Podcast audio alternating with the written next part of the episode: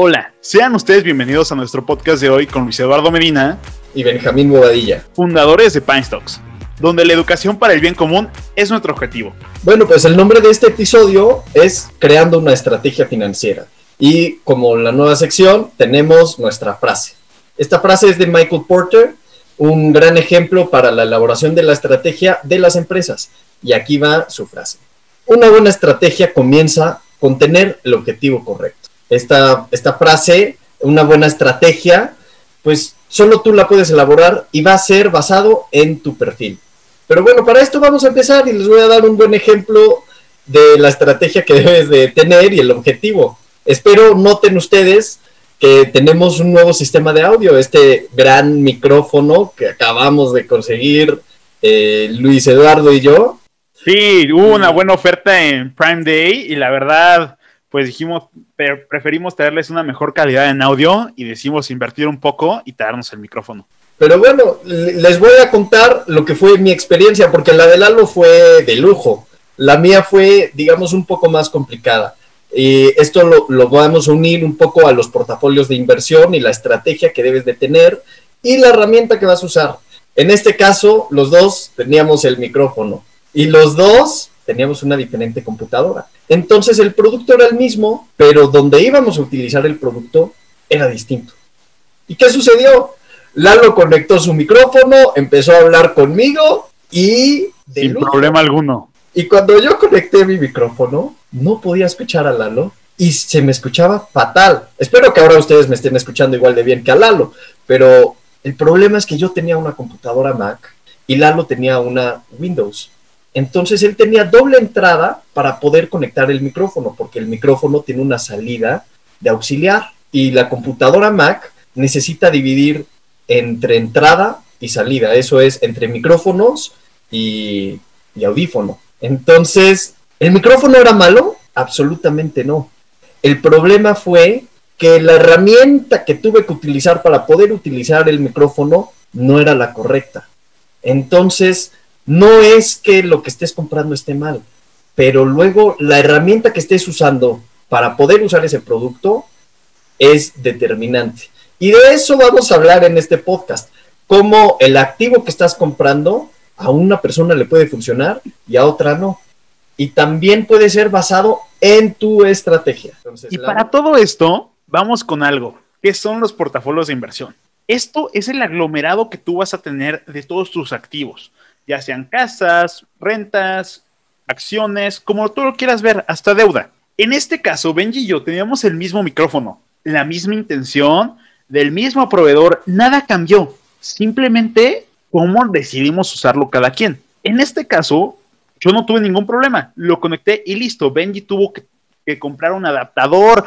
Fue un rollo. ¿Y qué queremos llegar con esto? No imites los portafolios de inversión de otras personas. No porque a alguien más le funcionó, quiere decir que a ti también. En este caso, yo no tuve ningún problema. Yo le pude haber recomendado, oye, haz esto y esto y esto, y me, y me iba a decir, oye, no me funcionó, estuvo horrible. Entonces, si alguien llega y te dice, oye, ¿sabes qué? Compra acciones de Tesla o compra acciones de General Motors, que porque ahorita va a salir, de hecho, acaban de anunciar que iba a salir la primera home eléctrica, todo un rollo. Yo te digo, no sabes qué, entiendo súper bien el mercado, deberías comprar estas acciones y a mí me funciona y a ti no. Por lo tanto, no debes de imitar este tipo de acciones. O sea, tienes que crear tu propio portafolio para ti y no imitar el de alguien más. Y esto es realmente muy cierto, no vayas y veas un video en YouTube o hasta, hasta de cierta manera, si te decimos compra tal acción, pues no nos hagas tanto caso. Debe de ver qué funciona para ti y no imites, y lo digo otra vez, no porque a alguien más le funcionó, te tiene que funcionar a ti. Exactamente. Y estamos hablando de un factor muy sencillo como fue el micrófono. Cuando alguien te recomienda unas acciones que a él le funcionaron, no creo que tenga mala intención el que te esté recomendando pero hay tantos factores entre medias, como es el tiempo, como es la cantidad. O sea, si él compró en un punto exacto donde la acción bajó, digamos, un 20%, pero ahora ya volvió a subir ese 20%, quizá a ti no te, no te conviene comprar. O sea, hay muchísimos factores que intervienen en eso. O sea, no es solo el producto, sino el tiempo y el intermediario. El intermediario luego es importantísimo. Pero para esto, crea tu propia estrategia. Porque algo que puedes controlar es cuándo vas a comprar, la cantidad que vas a comprar, qué vas a comprar y dónde lo vas a comprar. Sí, o sea, solo son tres factores.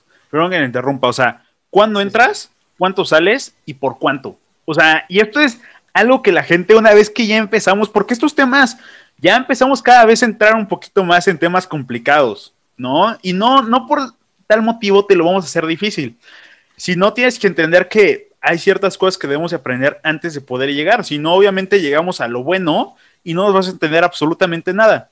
Solo estos tres factores puedes mover, y esto es fundamental cuando hablamos de inversión. No porque tú digas voy a comprar más o acabo de comprar, el mercado va a cambiar, ¿eh? O sea, y eso es algo interesante no porque digas ya entré, esto quiere decir la tendencia del mercado va a cambiar y todo va a ser diferente. Solo estos son los tres factores que puedes controlar en el mercado. Y lo repito, cuándo entras, cuándo sales y por cuánto dinero. Eso es todo lo que puedes controlar. Y eso lo puedes elaborar con tu estrategia. Pero para una estrategia, de nuevo con la frase de Michael Porter, una buena estrategia comienza con tener el objetivo correcto. Entonces, si tu objetivo es en cinco años quiero tener una casa, pues elabora tu estrategia. Eh, puede ser más riesgosa, puede ser menos riesgosa, pero la empiezas a elaborar. Y para esto debes de comparar peras con peras y manzanas con manzanas. ¿A qué me refiero con esto? Si tú vas a elaborar una estrategia, digamos, conservadora, que sería comprar eh, renta fija en lugar de renta variable, pues entonces compara tu renta fija con renta fija oye, es que eh, mi vecino consiguió un 10% anual. Pues sí, pero pues ese fue un riesgo que él estaba dispuesto a correr. Quizá tú tenías un 3% al año, pero era un 3% en renta fija y la de tu vecino fue en renta variable. Exacto, y por lo mismo tú hubieras tenido mucha menos adversión al riesgo. O sea, una vez que tú tienes una deuda fija, tiende a ser mucho menos riesgosa que una deuda variable. Entonces, eso es lo que dice. O sea, comparan las cosas como son y no te compares en ese sentido. O sea, compárate solamente con las cosas que son similares o personas que tienen los mismos objetivos que tú y no con personas que tienen objetivos diferentes y activos diferentes. Exactamente, o sea, conoce tus activos y, y con lo que tú estés satisfecho. O sea, es que esto tampoco son carreras, es tu objetivo personal. Quizá tu vecino tuvo un rendimiento del 10% en renta variable, aunque el próximo lo pueda perder, eso da igual. Es renta variable y lo tuyo es renta fija. Ahora, si alguien más tuvo mayor porcentaje de retorno en renta fija, ahí sí ya te puedes comparar. Ahí sí ya podrías pedir consejo, oye, ¿cómo lo hiciste? ¿Dónde lo hiciste? Y una vez que hagas eso, también, perdón que te interrumpa, y comparar si realmente está a la par con tu objetivo. Eso, es súper importante, comparar si es a la par con tu objetivo. Lalo, ahora que ya sabemos que no nos podemos comparar con alguien que tiene una estrategia distinta, ¿cómo, cómo identificas tú el nicho? No, pues claro, es, es primero, como tú dices, ¿no? Son las bases. Y ahora es identificar tu propio nicho, en qué lugar te encuentras. Para esto, recordemos lo que hablamos un poquito en el podcast anterior, que era sobre saber en qué tú eres un experto. Y en esto también ya, una vez que estamos armando un portafolio de inversión, no varía tanto. Vamos a tomar un ejemplo práctico y verdadero. Para Benji, a él le gustan las acciones del Standard Poor's. Entonces, el Standard Poor's, recordemos rápidamente, que son las 500 empresas más importantes del mundo. Pero yo tengo, exacto, o sea, e-, ese es el indicador del mercado. Pero yo tengo un acercamiento que se llama High Dividend Yield. ¿Qué quiere decir esto? A mí me gusta invertir en acciones que pagan dividendos altos alrededor del 3 y 5%. ¿Qué es un dividendo? Un dividendo son las ganancias que tiene la acción. O sea, en otras palabras, si la empresa hizo 100 millones de dólares y dice, ¿sabes qué? Me voy a quedar 20 millones y los otros 80 los voy a repartir entre los accionistas. Si la acción vale 100 dólares y te pagan 3 dólares, tiene un dividend yield de 3%.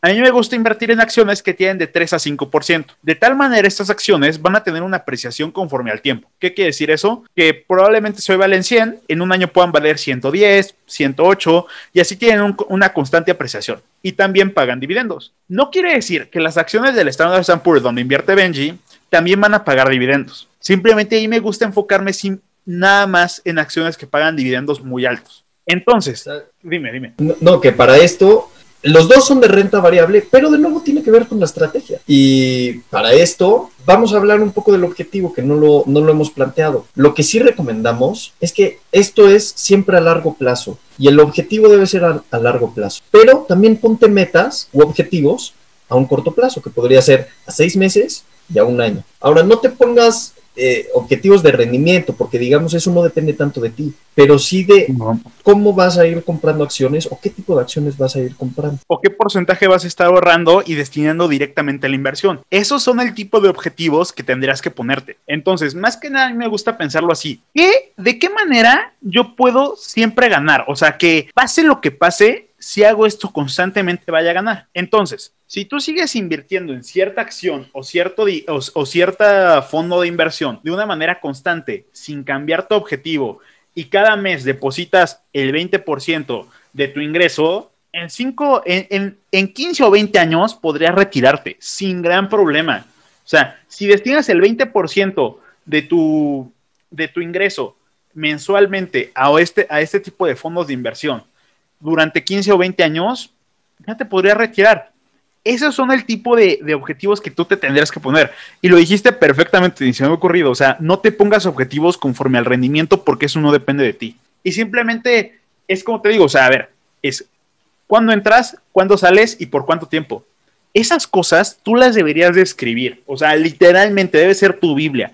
Agarras, lo escribes y te mantienes a eso.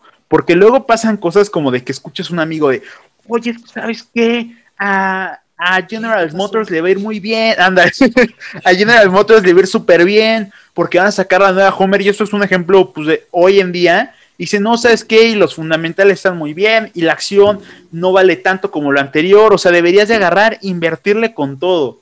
Entonces, como de, ay, se escucha bien, o sea, no está conforme en mi estrategia, ni conforme a mi adversión del riesgo, pero como que se suena bien.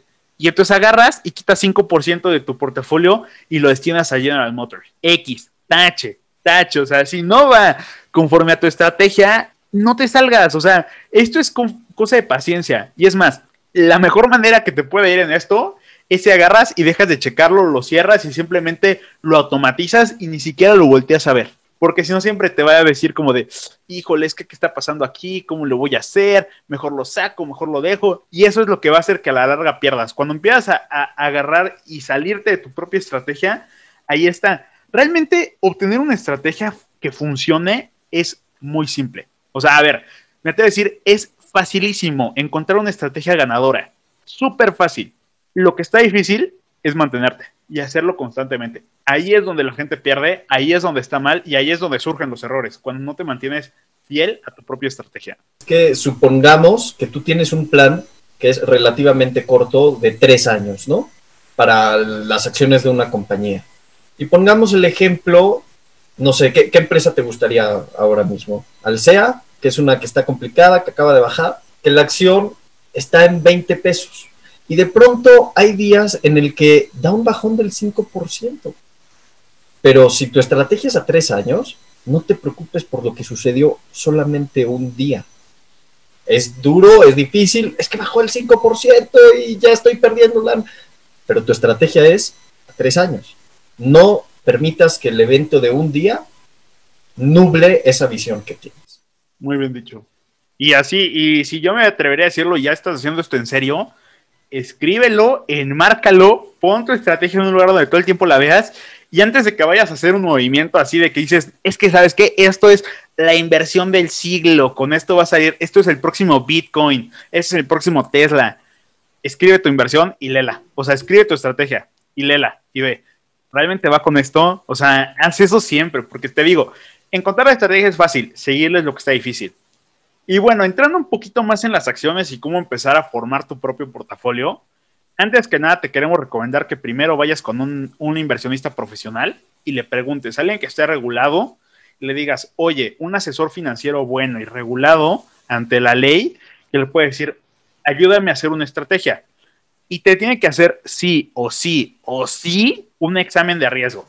O sea, ¿hasta qué punto estás dispuesto a arriesgar tu dinero? ¿Qué tanto puedes estar dispuesto a perder o a ganar. Y conforme eso, esa va a ser la piedra angular para la formación de tu propio portafolio y tu estrategia. Entonces, lo repito, esa es nuestra manera de invertir. No te estamos diciendo que limites. Ve con un asesor financiero regulado ante la ley que te pueda ayudar a hacer estas cosas. Con esto dicho, hay dos acercamientos para analizar las acciones. También, eh, pues conoce un poco, o sea, tú puedes googlear fácilmente y puedes ver las herramientas que hay, con cuál te sientes cómoda, los rendimientos que tienen, los costos que tienen. Ah, sí, o sea, no te va a hacer para nada de daño aprender estas cosas antes de llegar a hacer esto. O sea, no te va a hacer nada de daño. Pero sí siempre es bueno consultarlo con un experto. Dicho esto, hay dos acercamientos que son los más populares para el análisis de acciones. Uno es el análisis técnico y el análisis fundamental. Este tipo de análisis varían. Para empezar, el análisis fundamental es entender los propios fundamentos de la acción. O sea, se, digámoslo así, los estados financieros. Eso es lo que te dice cómo está una acción y cómo está una empresa. Ya puede ser aquí qué margen de utilidad neta tienen, tu costo operativo, o sea, digámoslo así, a ver, vamos a decirlo. Yo vendo mazapanes. Cada mazapán me cuesta 3 pesos, lo vendo a 5. Entonces tengo 2 pesos de utilidad, o sea, hace un 40% de utilidad neta, si es que no tengo ningún gasto. Ahora, ese 40 de utilidad neta está bastante bien, pero a eso súmale los costos operativos. Ponle tú que me cuesta un peso por cada mazapán vendido, el ir a la tienda, gasolina, a ella, entonces mi utilidad bruta es de 40 y mi utilidad neta es de 20, porque mis costos operativos son del 20%. Esta es la manera y el lenguaje que se utiliza para el análisis fundamental. Es ver cuánto vale la empresa, cuánto está produciendo, cuánto es su capacidad de crecimiento. Es ver si realmente la empresa vale lo que está diciendo eh, en sus acciones. Y el otro es el análisis técnico. En este, todo se basa conforme al precio. Los analistas técnicos creen que el precio es la mayor expresión de una propia acción y que todo lo correspondiente a dicha acción ya está reflejado en el precio. También los, los, analistas técnicos creen que la acción se comporta por parámetros. En, otras palabras, hay diferente tipo de, comportamientos que se repiten. siguen ciertos patrones. Ándale, no, no encontraba la palabra. O sea que tienen un patrón de comportamiento similar y que si tú logras analizar dicho patrón, puedes entender un poco más al mercado y de dicha manera ver si la acción va a subir o a bajar. Entonces te ayuda a poder predecir el movimiento de dicha acción conforme a los patrones anteriores. ¿Qué quiere decir esto? Rápidamente, porque tampoco nos queremos centrar muchísimo en esto, ya que en un podcast hablaremos únicamente del análisis técnico y análisis fundamental. Imagínate, Benji, que tú tienes una chaqueta de cuero, ¿no? Y tú dices, ah, mira, está padrísima, ¿no? Entonces tú vas en la mañana y llegas a la escuela y te dicen, oye, güey, está padrísima tu chamarra es como, ah, gracias, ¿no? Y luego vuelves a ir como a la cafetería, te encuentras a otro amigo y te dicen, oye, está padrísima tu chamarra, ¿cómo crees? O sea, ve la, calidad, padrísima. Llegas a tu casa, oye, hijo, qué padre chamarra, ¿cuándo te la compré o te la compraste? Está padrísima. Vas a una fiesta, ¿qué esperas? Que te digan, oye, está padrísima tu chamarra, ¿no? Lo mismo con el precio. Digámoslo así, si el peso contra el dólar llega a 20, dices, oye, está barato. O sea, llega a 20 y sube, ¿no? Vuelve a pasar lo mismo. Llega a 20 y vuelve a subir ¿Qué esperas? Que si vuelve a caer en 20, vuelva a subir. Lo mismo puede pasar con dichas acciones. Ya esto nos lo entendemos como el comportamiento del mercado y que el, mercado tiene memoria. O sea, sé que si toca cierto punto se vuelve a comportar como había pasado en lo anterior. Bueno, y toda esta información, digamos, del análisis fundamental, que es ver la utilidad de la empresa, sus activos, está abierta en la Bolsa Mexicana de Valores. Tú te puedes meter al CEA, Aeroméxico, eh, Cuervo, la que quieras, y ver sus datos que están completamente abiertos, eh, cuánto gastan, en qué lo están gastando, y con eso ya hacer tu estrategia. Luego del análisis técnico, pues podríamos decir que por lo general hay dos tendencias, alcista o bajista, y pues decides comprar o vender basado en eso. Las dos estrategias tienen sus plus y sus contras y son bastante complicadas cuando se ven a fondo. Siempre al inicio son un poco complejas, pero nada, nada que no se pueda estudiar ni practicar. Sí, claro, y aparte como un poquito de, comercial entre nosotros, porque no tenemos ningún patrocinador. En los próximos días estaremos abriendo una academia en la cual los vamos a estar invitando, ya que el primer curso los vamos a enseñar a hacer todo conforme al análisis técnico. Y posiblemente después habremos más cursos conforme al análisis fundamental. Y para esto ya los, ya una vez que lo hayamos lanzado, ya le estaremos invitando oficialmente. Sí, eh, nuestra meta es hacerlo de una forma sencilla, que lo puedas entender y con ejemplos prácticos como hemos estado haciendo hasta ahora en el... Pero para esto, y ya casi por último tema, eh, también en la formación de tu portafolio hemos hablado de renta variable, renta fija y cómo puedes analizarlos con análisis técnico o análisis fundamental. Tenemos otra herramienta de la que hemos hablado, pero hemos hablado muy poco, y son los ETF. Y que en mi opinión, antes de, antes de que vayas, es como si tú vas en, un, en una pista de Mario Kart, es como el shortcut que te puedes aventar en esto de la inversión. O sea, literalmente esto simplifica muchísimo el cómo vas a invertir. Es, es básicamente el trabajo hecho ya por profesionales para ti. Y a bajo Y digo costo. profesionales porque no cualquiera lo puede hacer. O sea, es reunir acciones de cierto tipo y de nuevo basado en tu estrategia. Yo, por ejemplo, ahora tengo un ETF de inteligencia artificial, tengo también un ETF del S&P 500 y un ETF de mercados emergentes. Todos estos ETFs están hechos por profesionales que seleccionan ciertas empresas y bueno, basado de nuevo en la estrategia que tú quieras seguir. Digamos que la más riesgosa es la de inteligencia artificial, pero es un riesgo que estoy dispuesto a correr y digamos que es menor. ¿Por qué es menor? Porque están combinadas 10 tipos de empresas. Entonces, si a una le va mal, a otra le va a ir bien. ¿A qué voy con esto? Que el riesgo se minimiza. Bueno, quizá también un poco la ganancia, pero cuando a todos les va bien, a le va muy bien al ETF. O sea, estás apostando en sí, no solo en una empresa, sino como en el modelo. En el modelo de que la inteligencia. Es como cuando dicen, perdón, lo voy a cambiar un poquito. Es, digamos así: los restaurantes, tú puedes decir, tal vez Italian Coffee tuvo su buen tiempo y ya va a cerrar. No estoy diciendo que va a pasar, ¿no? Simplemente es mi opinión. O sea, ya tuvo su buen tiempo, ya no está tan cool. Pues tal vez el invertir en Italian Coffee ver que vaya a crecer o en Subway ya no está tan padre. Entonces lo que tú agarras, pero si yo te lo cambiara y te dije, oye, Benji, a ver, ¿tú crees que de Italian Coffee y Subway sigan? Pues la, la realidad es que eso es algo muy difícil de pronosticar. Pero si yo te pregunto, oye, ¿crees que siga habiendo restaurantes de cadena? La respuesta probablemente es que sí. Esto es lo que va a cambiar. Entonces, cuando tú inviertes en un ETF, no estás invirtiendo simplemente como en una compañía en específico, sino en la idea de que va a haber muchos restaurantes todavía de cadena que vayan siguiendo operando y operando y operando. Esa es la cosa con los ETFs. Y también con lo que tú decías, yo tengo uno de Vanguard, que es un High Dividend Yield.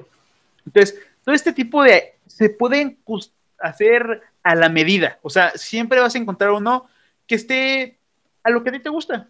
Sí, hay, hay los que son más riesgosos, los que son más, digamos, tranquilos y menos riesgo, pero de nuevo, con, basado en tu estrategia y en algo que a ti te guste. A mí me encanta el S&P 500, no solo por el retorno que te da año tras año, sino porque son casi 500 empresas. Entonces tengo acciones de Apple, tengo acciones de Microsoft, todo combinado en este ETF. Pero bueno, para esto esperamos sus comentarios y espero les haya gustado. Gracias por acompañarnos el día de hoy. Esperamos que puedas aplicar lo que acabas de escuchar. Recuerda seguirnos en redes sociales. Estamos como Pine Stocks en Facebook, Instagram y Twitter. Ahí podrás pedirnos de qué quieres que se trate nuestro próximo podcast.